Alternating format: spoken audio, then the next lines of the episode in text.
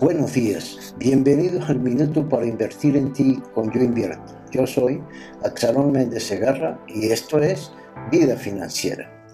En el minuto anterior hemos dicho que la libertad de elegir tiene límites y respetar estos límites, violentarlos, es libertinaje.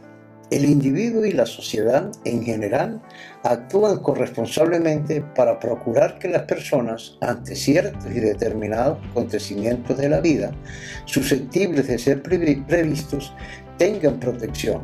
En esta conducta individual y social encontramos los orígenes y la motivación por lo que se conoce en nuestros días como formas de protección social.